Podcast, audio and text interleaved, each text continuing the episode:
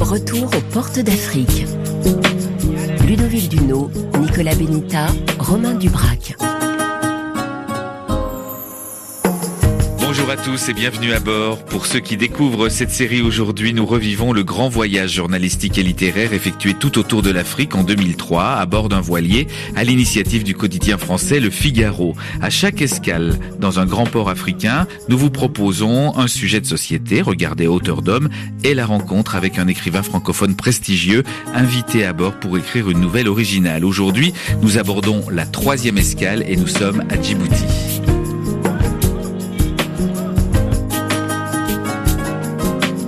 À Djibouti, qui surveille le passage entre la mer Rouge et le golfe d'Aden dans l'océan Indien, le grand voilier de 25 mètres qui emmène tout l'équipage de port en port n'est pas là. Dans l'épisode précédent, nous avons vu qu'il avait un gros problème au mât et au moteur. Pour réparer, il faut que le constructeur français se déplace en Érythrée, à Massawa, où il est au mouillage. Ça va donc prendre un certain temps. Le voyage doit quand même malgré tout avancer. Alors les journalistes, photographes, illustrateurs gagnent Djibouti en avion. Nous espérons vite retrouver notre destrier des mers, profilé pour la course au grand large.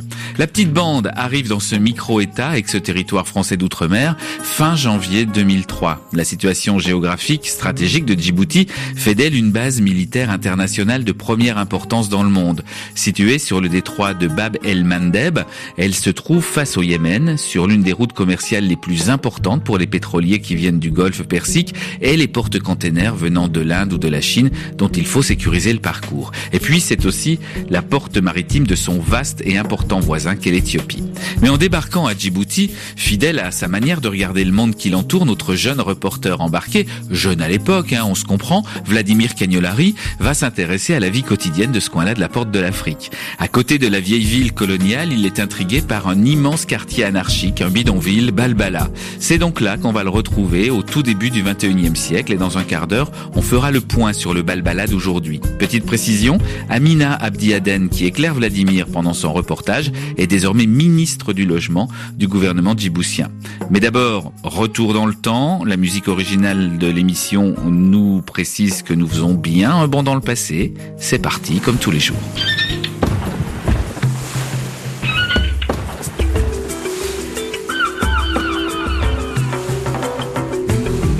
بلك بلك waxay leedahay mid waa belbele midna waa eega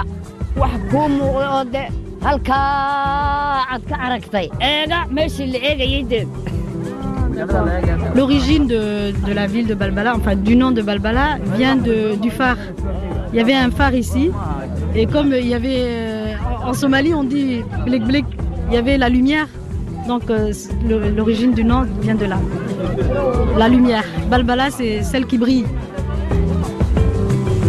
Bienvenue à Balbala, celle qui brille, Balbala, celle qui accueille aujourd'hui plus du tiers des habitants de tout le pays aux portes de la capitale historique. Autant dire, bienvenue dans le Djibouti d'aujourd'hui.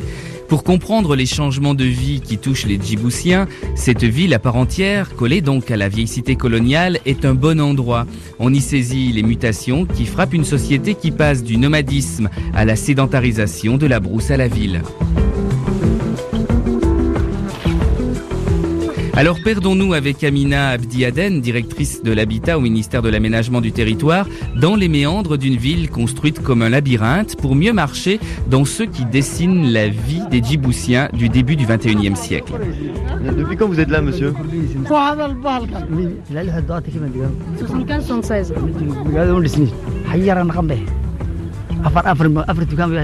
C'était une petite ville, il n'y avait pas encore euh, tout ce développement. Halkan. Alors, il est venu, il était tout jeune. Il est venu en amenant des chameaux ici. Et une fois qu'il a, qu'il est venu, il est plus reparti dans son bled. Il est resté toujours euh, sur le même terrain. avant, avant de venir ici à, à Balbala, vous étiez nomade, monsieur? Oui, oui, il vient de la campagne. Il vient de, de la brousse. En fait, Balbala est un ancien caravansérail, ce qu'on appelle un caravansérail. Donc les gens de l'intérieur du pays amenaient leurs chameaux ici avec les marchandises, ils déchargeaient et puis ils repartaient. Et ça- cette marchandise allait en ville pour être vendue. Donc euh, l'origine aussi de Balbala est associée à, à cette activité de caravansérail. Pourquoi il n'a pas voulu repartir? Qu'est-ce qui lui a plu ici?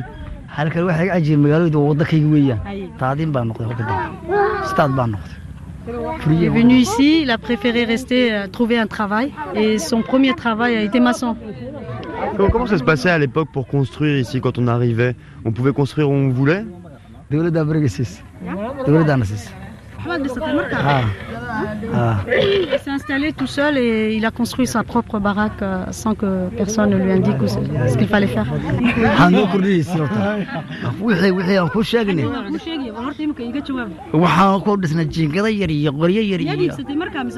C'était la récupération des matériaux qu'il a récupérés euh, donc, euh, à divers endroits qu'il a utilisés pour construire sa première baraque. Va nous montrer sa première maison. Il a- elle n'a pas tellement changé par rapport à, à l'origine. D'accord, bah on y va. Fin 1966, les autorités françaises installent un barrage sur l'oued d'Ambouli à l'entrée de la ville de Djibouti. Elles pensent ainsi endiguer ou du moins retenir toutes les personnes attirées par le mirage de la ville, par l'espoir d'une vie meilleure en travaillant dans un territoire géré par des Occidentaux et économiquement bien plus performant que ce que vit le reste de la région. Il y a ici le port et les salines entre autres. Les nomades arrivent à Balbala et s'installent n'importe comment avec des permis d'occupation provisoire. Balbala est un bidonville qui vient s'accrocher sur les barbelés, le nom que donnent les Djiboutiens au barrage instituant une ségrégation entre ceux qui vivent dans la vieille ville et tous les autres. Des milliers de personnes font grossir au fil des années ce qui n'est d'abord qu'un quartier, mais elles ne trouvent pas l'Eldorado rêvé. Pourtant, elles restent. Il y a les gens qui disent euh, rester en ville, c'est-à-dire pauvre en ville, mieux que rester peut-être quelquefois riche euh, en brousse. C'est-à-dire, euh, d'abord, il n'y a pas de richesse euh, dans la brousse, il n'y a que les troupeaux. Il y avait troupeaux, mais maintenant c'est moins valorisant que euh, de rester dans la ville, travailler, éduquer leurs enfants, avoir la- accès à la santé. Voilà. Vous avez aussi des conditions climatiques qui ne favorisent pas l'agriculture ou le, le- nomadisme euh, tel qu'il a été pratiqué par euh, les, anciennes générations. Il y a de plus en plus de sécheresse dans, ce coin de, l'Afrique. Donc euh, les gens sont enfin victimes de ces aléas et préfèrent venir en ville où ils espèrent trouver des emplois pour pouvoir prendre en charge leur famille. La République de Djibouti est une population urbaine, contrairement en Afrique où la majorité des gens habitent dans les campagnes. À Djibouti, plus de 80% des Djiboutiens sont urbains, qu'ils soient à Djibouti ou qu'ils soient dans les autres centres euh, urbains secondaires. Et c'est ça. Donc l'exode rural est, continu, quoi. L'exode rural, il est double à Djibouti. Il y a les gens qui viennent des autres centres secondaires euh, du pays et il y a les gens qui viennent euh, de la brousse. À, à cela, il faut ajouter ceux qui viennent des pays limitrophes. Djibouti a un pouvoir économique attractif très important parce que ils arrivent à avoir euh, un revenu mensuel dix fois supérieur à ce qu'ils gagnent dans leur pays d'origine, ces gens-là, et, par le système d'envoi donc euh, régulier de fonds, ils arrivent à améliorer aussi dans leur contrée leur niveau de vie.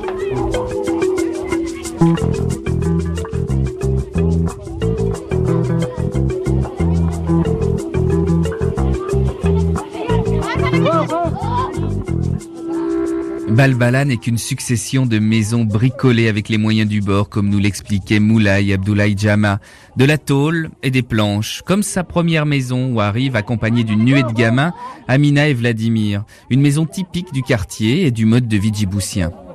Donc euh, la disposition d'une maison typique euh, djiboutienne, c'est qu'il y a une séparation nette entre la partie nuit et la partie jour. En général, les chambres se trouvent à l'arrière et il y a une grande cour avec la cuisine où les gens, donc euh, c'est le lieu de vie pendant la journée, avec euh, donc euh, cette cour avec une véranda où la famille reste toute la journée là-bas, mange, fait tout ce qu'elle a à faire. Donc il y a une séparation nette. Alors c'est chez vous ça, monsieur? Donc il a fait ça petit à petit parce que c'est très difficile de se construire une maison ici. Donc ça, il a récupéré sur les décharges, donc euh, à, droite, à gauche. Lui, il dit, je connais comment se construire une maison, mais il lui manque les moyens pour pouvoir euh, se construire une maison plus décente. Là c'est la cohue pour rentrer chez monsieur, tout le monde veut rentrer. Donc c'est l'émeute, on est obligé de fermer la porte à clé Ceux qui rentrent pas regardent au-dessus des clôtures. Voilà, mais c'est la première fois quelque part que c'est c'est rare hein, qu'on vienne ici les, les interroger sur leurs origines, sur leur historique. Donc euh, quelque part ils sont enchantés. D'accord, et j'imagine que tous les gens qui sont là sont pas de la famille. Non, non, c'est les voisins qui sont venus s'en rendre compte, voir ce qui se passait à l'intérieur. Porte d'Afrique, Ludovic Duno. Aujourd'hui, nous nous penchons avec Vladimir Cagnolari sur certaines réalités djiboutiennes, pas celles liées au point stratégique qu'est ce pays en ce moment, avec ses bases militaires françaises et américaines notamment, pas celles non plus qui expliquent pourquoi Djibouti est une plaque tournante du commerce dans la région. Regardons plutôt en se promenant dans Balbala, l'ancien bidonville collé contre la vieille cité coloniale, comment bouge au quotidien une société qui s'urbanise? Pas très loin de chez Moulay Abdoulaye Jama, des Djiboutiens encore plus pauvres, des personnes fraîchement arrivées de la brousse ont construit leur maison différemment. Ça, ce sont des maisons traditionnelles des Toukoul. Bon, évidemment, en brousse, c'est pas construit avec euh, le même type de matériaux. Parce que là, c'est fait comment là Là, on voit des tôles, on, on voit des, des- des sacs plastiques, donc euh, c'est du bric-à-brac. Mais euh, en brousse, c'est avec d'autres matériaux faits main par les femmes qui, sont, qui constituent la base des matériaux des Toukoul.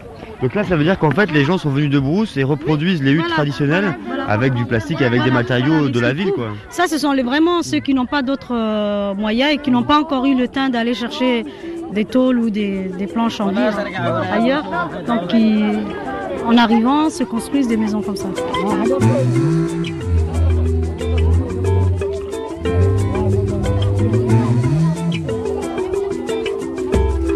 Après l'indépendance en 1977, le gouvernement prend Balbala comme le symbole du nouveau Djibouti.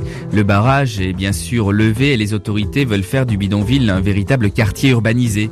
Des travaux de voirie sont entrepris, on installe l'eau, l'électricité, l'éclairage public, le téléphone, on construit des écoles, des mosquées et d'autres équipements d'intérêt général.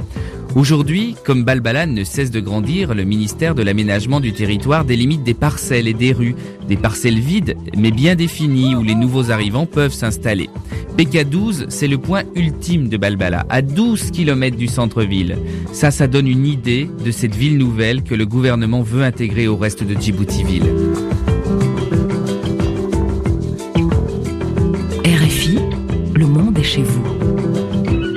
Balbala accueille aujourd'hui des gens pauvres, mais aussi des classes moyennes. Certaines villas sont d'ailleurs assez chics. Le gouvernement se lance dans des campagnes de construction de logements sociaux que viennent habiter les fonctionnaires surtout. Pas beaucoup d'immeubles, mais plutôt des maisons individuelles pour accompagner la culture locale. Mais la tôle, le système D et les planches s'imposent encore pratiquement partout dans le paysage. Balbala, c'est une mer de tôle vue du ciel. Avec plus de 200 000 habitants, sans recensement récent, difficile d'avancer un chiffre précis, Balbala est encore aujourd'hui l'endroit où s'échouent les rêves d'une vie plus agréable. Qu'est-ce que vous faites aujourd'hui, monsieur Aujourd'hui, il est au chômage. Est-ce que vous regrettez pas justement le moment où vous étiez à la campagne nomade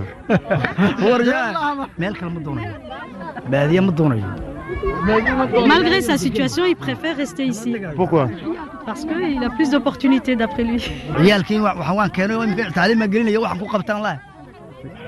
Donc il préfère euh, être ici, c'est aussi pour avoir euh, de l'argent. Et puis pour que ses, ses enfants puissent être éduqués. Parce qu'ici il y a les écoles, il y a la- l'instruction. Donc euh, alors qu'il n'a pas ça d'après lui en, en brousse. Co- Comment il fait avec le chômage pour se débrouiller, pour faire vivre sa famille?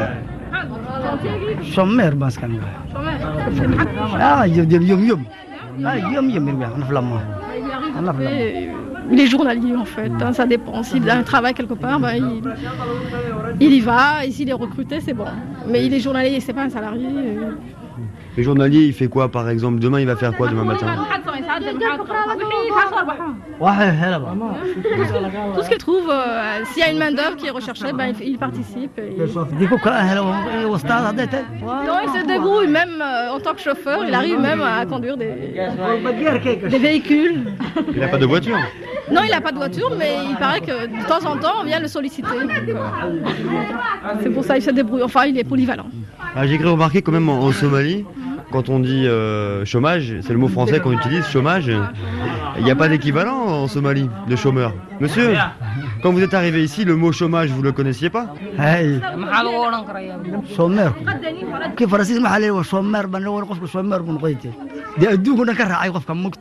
Shomeerku kii dit que normalement, à l'origine, tout le monde était pasteur, berger, nomade, donc on avait tout ça, plus ou moins un troupeau où on gardait des troupeaux. Mais avec la sécheresse, avec la dissémination des troupeaux, comme ils sont venus ici s'installer, automatiquement, ils n'avaient plus de patrimoine, ils n'avaient plus de richesse, ils n'avaient plus de travail. Et ça, ça conduit au chômage. C'est pour ça que normalement, mais à l'origine, il n'y avait pas dans, le- dans la langue somalie ou dans la langue locale, euh, Afar, ou même, euh, il n'y avait pas le terme chômage, puisque ça n'existait pas. Donc c'est ça qui explique. C'est, c'est rattaché à la ville en fait, hein, aux conditions ou au mode de vie de la, de la ville, le chômage. Et ce qui m'étonne, c'est que malgré le, le chômage, etc., monsieur il est quand même content d'être venu s'installer ici à Balbala, et pour rien au monde, il repartirait euh, nomadisé.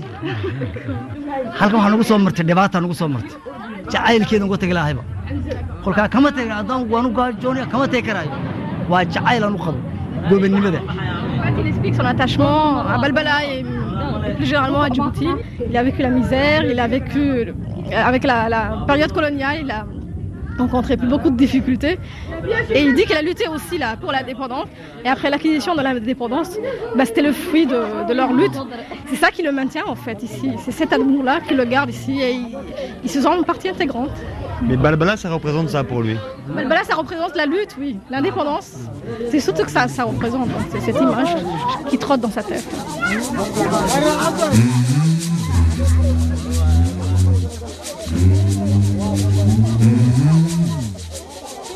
Max Rodriguez, architecte et urbaniste, est conseiller technique au ministère de l'aménagement du territoire. C'est un homme aussi qui a travaillé avant de venir ici il y a quatre ans sur les problématiques urbaines de Dakar et du Caire.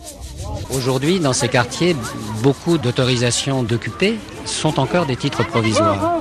Alors, il faut dire à ce propos donc que le- la loi a changé et que les, les autorités djiboutiennes favorisent l'accession à la propriété. Alors, dans certains quartiers, ça fonctionne bien. Euh, le, ça, ça a un certain nombre de limites, dont une des limites est euh, d'abord qu'il faut euh, acquérir le terrain et que les Djiboutiens de ces quartiers ne sont pas tous très riches. hein. La seconde limite, c'est que lorsqu'on devient propriétaire de son terrain, on est identifiable fiscalement et que ça a des conséquences aussi financières. Bon. Il y a aussi une, euh, je dirais une troisième cause de, je dirais au maintien de cette forme de précarité, c'est que euh, c'est vrai que l'habitat nomade est un habitat mobile, souvent euh, précaire, et qui n'a pas de valeur patrimoniale. C'est-à-dire que ce n'est pas un bien qu'on s'échange de père à enfant, et ce n'est pas un bien qu'on valorise en termes monétaires. Donc il y a, y a aussi cette culture patrimoniale de l'habitat qui est en cours d'acquisition donc chez les nouveaux urbains. Et alors bien sûr, nos amis djiboutiens, et, un certain nombre d'entre eux ont bien compris ce que c'était que la valeur patrimoniale et ce que c'était euh, que la préservation et l'accroissement du bien. hein. Ils ont aussi compris ce que c'était que la spéculation immobilière et la spéculation foncière. Ça fait partie de l'apprentissage. Alors justement, j'imagine qu'en tout cas, cette culture urbaine, elle met du temps à s'acquérir parce que pour les, gens qui viennent en tout cas de, l'arrière-pays, qui étaient plutôt nomades, euh, le patrimoine, c'est le troupeau, bien plus que la maison, l'endroit où on habite. Et, de passer à une forme urbaine où justement la maison, l'habitat est quelque chose de, central, ça se fait pas en un jour.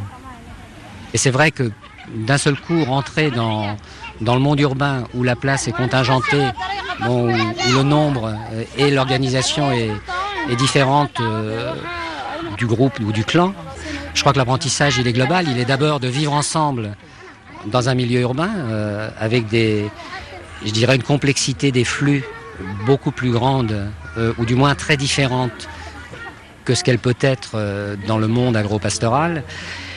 Et puis, c'est en même temps donc euh, l'apprentissage d'une nouvelle pratique professionnelle, d'une nouvelle pratique de relations sociales, euh, la scolarisation des enfants, l'accès à un monde de la communication qui n'est pas le même, des solidarités différentes. Donc, c'est sûr que ça se fait pas en une journée et que euh, ça génère un certain nombre de difficultés.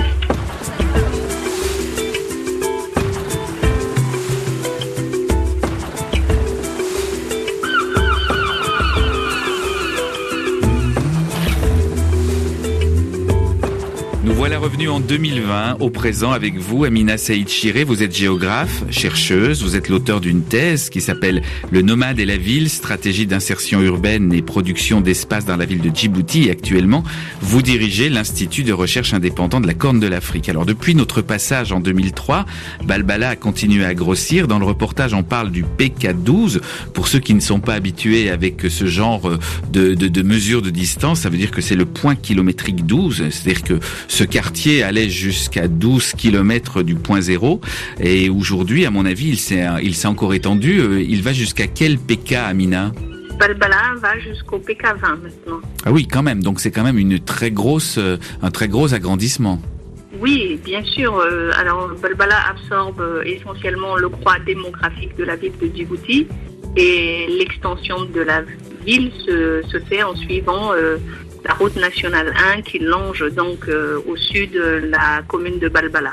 L'essentiel euh, des habitants de la ville de Djibouti vit à Balbala, puisque Balbala abrite aujourd'hui euh, 60% de la population de la ville. Il y a toujours un exode rural important? Euh, L'exode rural s'est un peu tassé, puisque on va dire qu'il ne reste plus grand monde en brousse, comme on dit chez nous, donc en milieu rural. Euh, mais c'est euh, remplacé par une migration régionale en provenance euh, des pays voisins, que ce soit de l'Éthiopie pour l'essentiel ou de la Somalie. Donc la croissance exponentielle et, anarchique de cette nouvelle ville de, Djibouti continue. Oui, bien sûr, la croissance continue. On considère que Djibouti-Ville accueille euh, euh, à peu près euh, 15 000 nouveaux habitants hein, par an. Alors certains analystes parlent d'accident urbanistique pour Balbala. Est-ce qu'aujourd'hui il y a une volonté d'infléchir les choses, de mieux ordonner toute cette ville? Euh, oui, oui, bien sûr. euh, Maintenant, euh, donc euh, les secteurs euh, un peu anarchiques du début euh, ont été réhabilités pour être équipés, entre autres, d'infrastructures et d'équipements euh, sociaux. Et euh, les nouveaux secteurs, euh, l'État essaie d'organiser l'installation euh, des habitants dans de nouveaux secteurs. Alors, on, a vu apparaître un certain nombre de, de cités ou de quartiers de moyen sta- standing, voire de, haut standing, pour diversifier un peu la population de, de cette commune aussi. Mais il y a dans cette commune donc des secteurs intégrés et des secteurs sous-intégrés. Qu'est-ce que vous appelez des secteurs intégrés? Des secteurs intégrés, des, secteurs qui disposent de tous les artefacts euh, d'une ville, qui sont bien équipés, reliés à un réseau d'assainissement euh, collectif, euh, équipés donc euh, connectés au réseau d'eau potable, connectés à l'électricité. Et il y a aussi d'autres secteurs totalement spontanés où euh, les logements euh, sont très précaires euh, et ne sont pas conformes. Comme on l'a entendu dans le reportage, avec euh, euh, ça va de la tente à la cabane en bois ou en tôle à quelque chose qui ressemble encore au bidonville alors? Oui, oui, oui, oui, même euh, pire que le bidonville. Il y a des secteurs qui sont encore plus précaires qu'un bidonville qui est déjà un habitat, certes spontané et précaire, mais un peu évolué. Il y a des secteurs où les gens vivent euh, carrément sous la tente. Mais ça Donc c'est ça montre aussi leur arrivée tout à fait euh, récente dans la ville et leur provenance euh, nomade. mais on comprend qu'avec 15 000 nouvelles arrivées par an, c'est difficile à gérer un tel afflux. Oui, c'est très difficile à gérer. Effectivement, oui. L'équipement essaie de suivre, mais c'est pas évident. La croissance de la ville est beaucoup plus rapide. Autre enjeu, j'imagine, à Djibouti, dans ce coin-là du monde, c'est peut-être la ressource en eau. On parle de plusieurs centaines de milliers d'habitants. On est dans une partie du monde où les ressources hydriques sont très très pauvres. Donc j'imagine que c'est un enjeu écologique, social, urbain, euh, qui est encore supplémentaire. Oui, bien sûr. euh, Déjà, euh, Djibouti est un pays très très aride où les ressources en eau sont insuffisantes. Et euh, la ville de Djibouti, qui regroupe à peu près 60% de la population du pays, euh, est très consommatrice d'eau et de toute façon, l'eau potable n'arrive pas à suivre le rythme de développement de la ville. Donc euh, il y a il y a beaucoup de gens, une majorité de gens qui ne sont pas connectés au réseau d'eau potable et qui doivent se débrouiller pour s'alimenter en eau, soit aux camions citernes, soit auprès de revendeurs d'eau. Et, et donc, ce sont les plus pauvres qui, au final, payent l'eau euh, euh, la plus chère. Il y a des solutions à ce problème? Oui, ben, donc il y a les, les- dans les secteurs où il n'y a pas de fontaine publique ou pas de euh, où les les- les- l'alimentation en eau n'est pas encore disponible et possible. Il y a des services de camions citernes, mais c'est payant, c'est pas gratuit.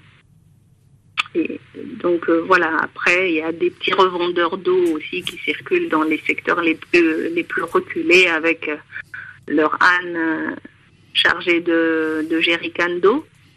Mais c'est compliqué. Et, il y a une pénurie d'eau. Effectivement, il y a une pénurie d'eau que bah, les services publics essaient de gérer au mieux en alimentant les quartiers à tour de rôle. Mais l'eau, est- c'est un gros défi à Djibouti. Et de manière générale, Balbala est un gros défi pour Djibouti. Balbala est un gros défi pour Djibouti. Effectivement, euh, c'est une ville qui n'était pas attendue.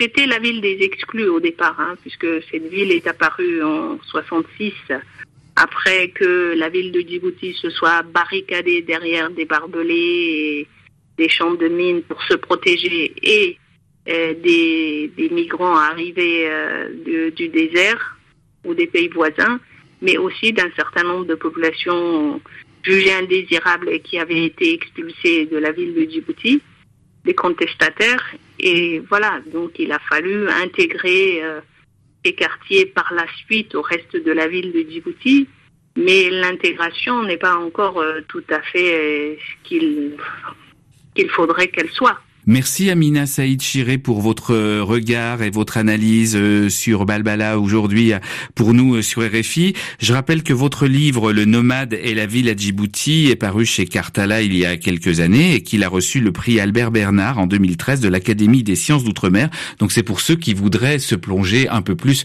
sur les sur ces problèmes d'urbanisme, de ruralité, d'exode rural et de changement de, de mode de vie entre un mode nomade et un mode sédentaire urbain. Merci beaucoup à vous. C'est moi qui vous remercie.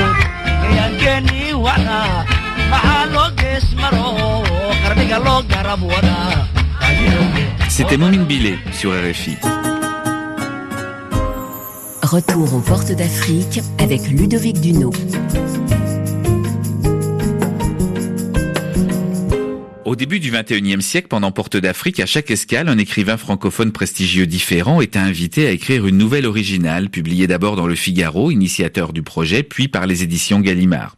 Pour la version radio de Porte d'Afrique, nous avions décidé de suivre chaque écrivain dans son intimité créatrice au moment où naissait sa nouvelle. On voulait comprendre comment chacun, à sa manière, s'y prenait pour écrire. À l'issue d'un long périple de huit mois tout autour de l'Afrique, cela nous a donné une belle collection avec ce regard particulier sur les écrivains et c'est un plaisir pour nous de les réécouter en ce moment. Alors, à l'escale, à Djibouti, le romancier présent était Olivier Frébourg, qui est aussi journaliste et éditeur.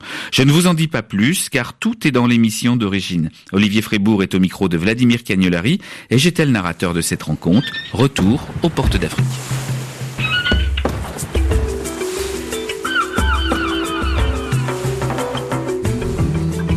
Je suis très sensible euh, euh, au, des rues et ici elles ont une connaissance assez particulière parce que on, a un quartier dans le centre qui est à la fois le, euh, un quartier euh, au nom très cosmopolite puisqu'il y a par exemple euh, la rue d'Éthiopie, il y a la rue de Londres, il y a la rue de Paris et puis entre les deux il y a une petite rue qui s'appelle la rue d'Ouaumont qui je pense est, un, un hommage à la guerre de 14-18 euh, et, à l'océan de deux mots. Donc je trouve que c'est très étonnant. Quoi. Il y a toujours des hasards, des, des échos qui sont pleins de poésie. Moi je suis très sensible au, au, au black et la grande avenue qui mène au port s'appelle euh, l'avenue des messageries, euh, l'avenue des messageries maritimes. Le port, le port, le commerce. 400, c'est bon 4 4, ok Les messageries maritimes, voilà un joli passeport pour le voyage. Celui qui file vers le port en taxi, c'est Olivier Frébourg, l'écrivain invité à cette escale pour écrire un texte original. Porte d'Afrique, rappelons-le, invite des journalistes et des écrivains à porter leur regard sur les grands ports du continent noir. Et là, les deux visions coexistent chez le même homme. Olivier Frébourg est journaliste et écrivain. Il est l'auteur d'un essai remarqué sur Roger Nimier, d'un livre sur Maupassant, de romans, Basse saison, La vie sera belle, Port d'attache. Dans Souviens-toi de Lisbonne, il livre ses impressions de voyage. Frébourg est un dandy nostalgique à la plume élégante, il aime le lyrisme, les vraies histoires romanesques, et il goûte le style en littérature comme on apprécie un bon cigare. Récemment, il a publié un très beau livre sur les ports mythiques. Son texte, ciselé dans une belle langue française aux accents classiques, explore toutes les facettes des ports. Alors, les messageries maritimes, vous pensez bien, c'est un nom qui l'accompagne depuis longtemps. Ça a été l'une des grandes compagnies de navigation françaises et c'était la, première compagnie de navigation française qui venait à Djibouti et euh, qui au, début avait presque le monopole du, du trafic euh, euh, sur le sur l'extrême-orient. Et les bateaux de- des messageries maritimes venaient ici faire ce qu'on appelle du soutage, c'est-à-dire prendre du, charbon. C'est ce qui est à l'origine, en fin de compte, du développement de Djibouti. Djibouti existe parce qu'on avait ni plus ni moins besoin euh, d'un lieu pour charbonner, c'est-à-dire pour euh, remplir euh, les bateaux de charbon euh, euh, pour qu'ils puissent continuer leur route euh, jusqu'en Asie et particulièrement jusqu'en en Indochine. Dans sa vie comme dans son œuvre littéraire, Olivier Frébourg est inspiré par la mer et les ports. Il écrit qu'il se trafique sur les quais le plus beau roman de l'humanité. Il se demande aussi que sont les ports mythiques devenus. Cette énigme l'a sûrement poussé à faire le voyage jusqu'ici. Il est donc normal qu'à Djibouti, il se sente attiré tout de suite vers le pôle magnétique qui hante sa vie et qu'il veuille en faire sa source d'inspiration. Djibouti n'aurait pas été un port, sans doute euh, cela m'eût moins excité. Alors euh, à la fois la, légende maritime de Djibouti, donc le, passé, et puis aussi voir ce que c'était ce port au présent. Car le- les ports contemporains euh, aujourd'hui m'intéressent énormément parce que ce sont des, chambres euh, d'écho où, où- où l'on entend les, bruits du pays, où l'on entend les odeurs et on comprend parfaitement les- les données fondamentales euh, du pays. Puis les ports sont toujours des lieux où on rencontre facilement les gens, de toute nationalité. Donc voilà, ça fait partie d'une une sorte de, de bourse d'échange formidable. Porte d'Afrique sur RFI. J'aime beaucoup ces hangars. Tous ces animaux de hangars. Alors voilà ce genre de, de, de- de hangars qui, qui, qui tendent à, à disparaître. C'est là où on stocke vraiment de la marchandise en vrac. Ouais, hein. on stocke de, la- de la marchandise des, des, des boutres quoi, quand ils arrivent le matin. Maintenant on n'en voit plus parce qu'il y a désormais interdiction pour les boutres de, rentrer dans le port euh, ou de sortir du port après 6 heures du soir. Pour des raisons de, de sécurité qui s'expliquent euh, à cause de, du fait que Djibouti devienne une, une plaque tournante euh, actuellement sur le plan militaire euh, à cause de la lutte contre Al-Qaïda et euh, aussi euh, d'une éventuelle guerre contre l'Irak parce que euh, beaucoup de bateaux militaires viennent, donc ça devient une zone très très névralgique, donc ils contrôlent énormément tout le trafic des boutres pour pas qu'il y ait de clandestins ou, de personnages suspects. Si Olivier Frébourg est un homme pétri de références littéraires, il a l'esprit en éveil sur le réel, et c'est dans cet esprit qu'il arpente un port où travaillent 3500 dockers. Les bateaux de guerre français, allemands et américains partagent les eaux des bassins avec les vieux boutres traditionnels qui cabotent depuis des centaines d'années de la même manière dans l'océan Indien et la mer Rouge. Ils sont rejoints dans ce décor par des cargos en tout genre. Vladimir et Olivier passent devant un navire qui décharge des sacs de nourriture qui vont partir sans tarder en Éthiopie toute proche. Cette cargaison est une partie de l'aide alimentaire donnée par la communauté internationale pour venir en aide aux 11 millions d'Éthiopiens touchés par la sécheresse. Le journaliste s'impose donc d'abord sur l'écrivain.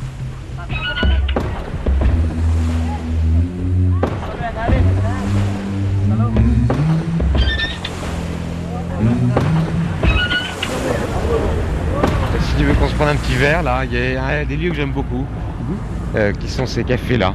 Juste euh, à l'entrée du port, c'est-à-dire une fois qu'on a franchi euh, l'enceinte portuaire, ce sont des petits baraquements qui vivent 24 heures sur 24.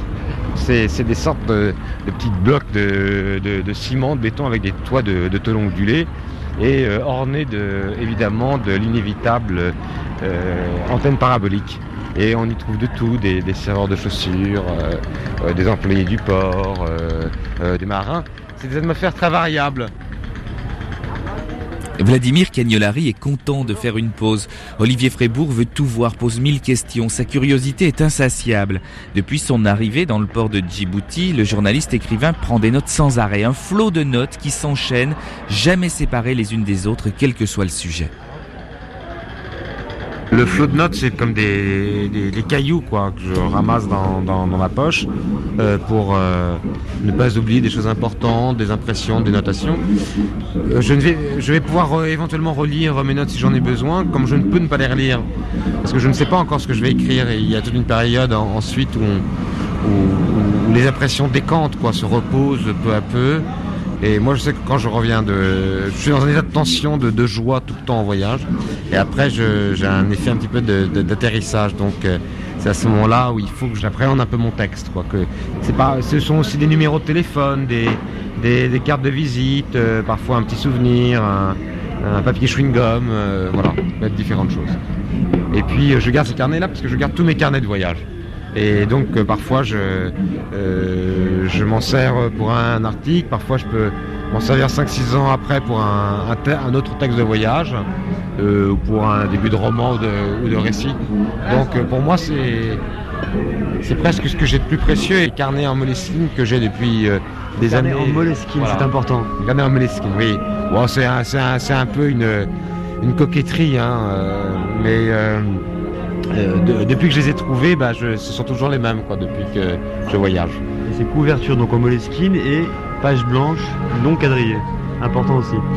À page blanche comme ça avec une feuille assez épaisse qui permet éventuellement de faire de l'aquarelle. Euh, et donc ils sont presque plus euh, un carnet de voyage. Ça t'arrive aussi de faire ça? Oui, je l'ai par exemple ma boîte d'aquarelle. Là je n'en ai pas encore fait, mais souvent pour moi c'est une détente. Et surtout, alors que je n'ai absolument aucun talent artistique et aucun talent de dessinateur, ça me permet d'apprendre à regarder. C'est rien l'aquarelle, c'est une petite boîte portable qu'on peut mettre dans sa poche. J'ai un petit étui à, film et je peux prendre de l'eau n'importe où. Donc où que je sois, je peux faire mon aquarelle. Que je sois sur le Mekong, euh, ici, euh, je trouverai toujours de l'eau, de, pluie. Voilà. Et euh, Bruce Chatwin, qui était un écrivain, euh, et disait que pour lui, perdre son passeport en voyage n'était absolument euh, rien, ça ne représentait rien, mais en revanche, perdre son carnet était une catastrophe.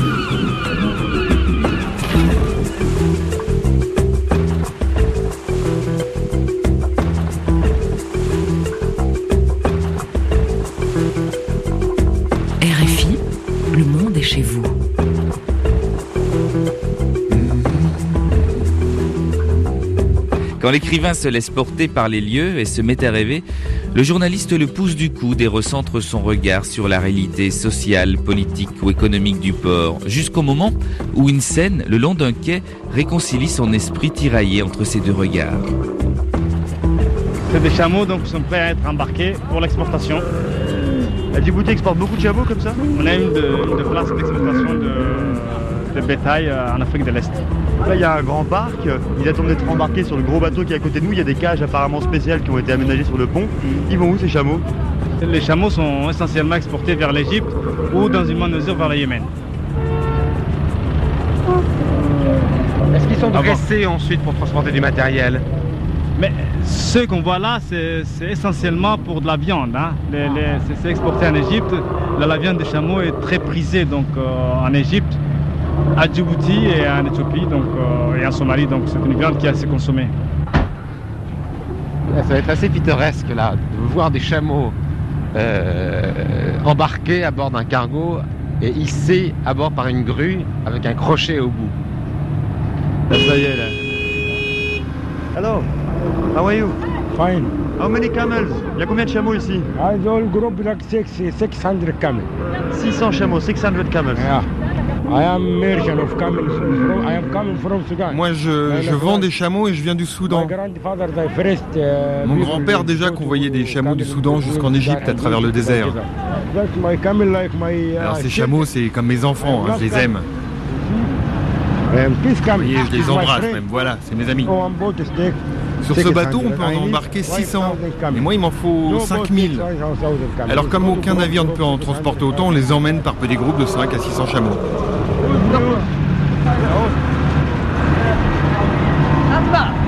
Regarde, il y a le train qui passe. Voilà, il y a un train qui passe. C'est un, un train de marchandises.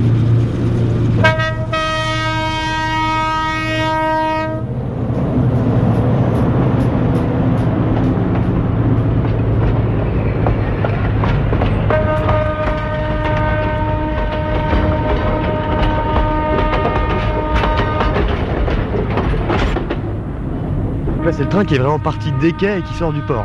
Voilà. Olivier, depuis que tu es arrivé ici à Djibouti, tu, tu voulais aller à, à Obok. Je crois que c'est chose faite aujourd'hui. Kobok, c'est important parce que d'abord, c'est un site absolument euh, euh, magnifique. Euh, et puis, ça a été, avant Djibouti, avant la ville de Djibouti, la, la capitale de cette côte de Somalie était, était Obok.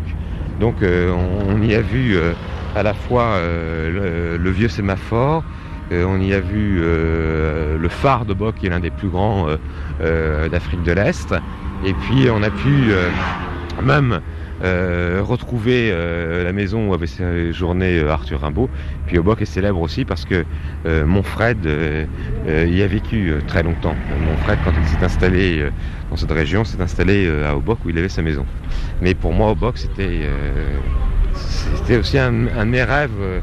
Euh, au sein de ce, ce voyage euh, à, à Djibouti. Obok, vieux comptoir oublié. La ville se situe juste en face de Djibouti, de l'autre côté du Golfe. En une heure de bateau rapide, on y est. Olivier Frébourg, journaliste, est resté sur un quai de Djibouti. Son double écrivain a fait le voyage. De toute façon, Obok, c'est une histoire d'écrivains. Rimbaud, Monfred et Kessel, qui a écrit Fortune carrée après un séjour ici et une rencontre avec Henri de Monfred. Et là, c'est le petit Olivier Frébourg qui se dévoile à nous, l'adolescent fasciné par ce roman Fortune carrée, le collégien qui rêve déjà de grands voyages et d'aventures, ce qui est nécessaire à sa vie aujourd'hui. 25 ans plus tard, Olivier sort son vieux livre de sa poche et sillonne enfin Obok en relisant la prose de Kessel. Le boutre qui s'appelle l'Ibn El se balança à midi dans le port de Bok. Cette ville qui avant Djibouti avait été la résidence des gouverneurs de la côte des Somalies n'était plus qu'un monceau de ruines. Les murs de Pisé s'étaient tous effondrés, entraînant les toits. Dans les cours, une population de pêcheurs misérables avait élevé des huttes en branchage à claire-voie et recouvertes de paille. Des moutons squelettiques vaguaient à travers les rues, des poulets picoraient dans les ordures. Rien n'a beaucoup changé en fait. Ce décor, Olivier l'avait déjà en tête sans l'avoir vu. Dans l'autre poche, Frébourg garde pieusement son inséparable carnet de notes. La prose définitive de Kessel a donc pour compagnon de voyage le matériel brut d'un écrivain à la recherche de son inspiration. Des notes concises, précises, des tonnes de notes, des mots mis bout à bout en guise d'étincelles, des portes à ouvrir. Bah alors ça peut être euh, être gardien à Auboc, euh, ça peut être euh, Bougainvilliers devant la maison de Léonce Lagarde. Léonce Lagarde a été le premier gouverneur de Boc, de Boc et, et de Somalie. Donc là, ce sont des choses extrêmement informatives. Je, n'ai pas le temps d'écrire 4-5 lignes parce qu'on passe d'une chose à une autre.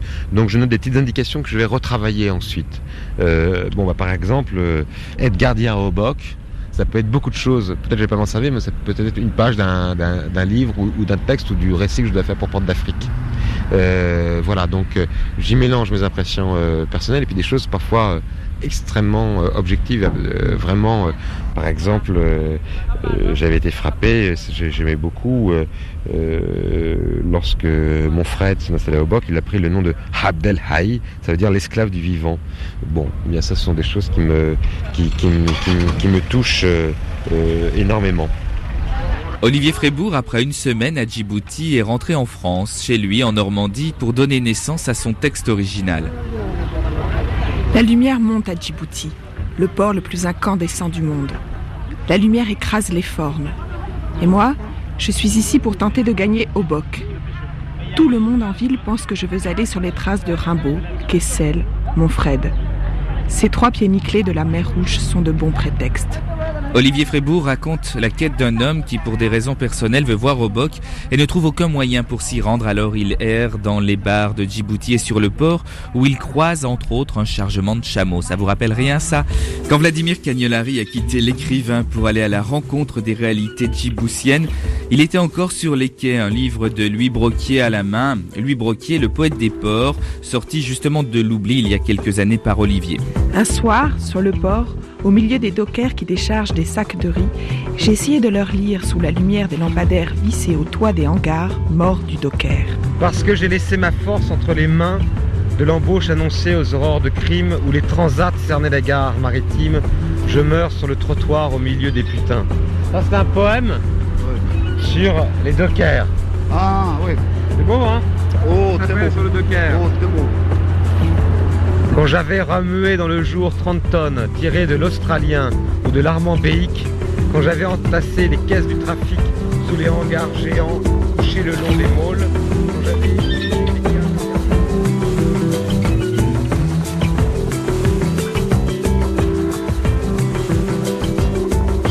L'émission à Djibouti aujourd'hui s'achève, l'escale non, car nous resterons encore demain à Djibouti un, petit moment. Porte d'Afrique originale, escale numéro 3 avait été réalisée par Stéphane Ronxa. Retour aux Portes d'Afrique est réalisé par Romain Dubrac et Nicolas Benita. Ludovic Duno, je vous souhaite une bonne journée et on se retrouve demain donc pour un nouvel épisode. Salut à tous.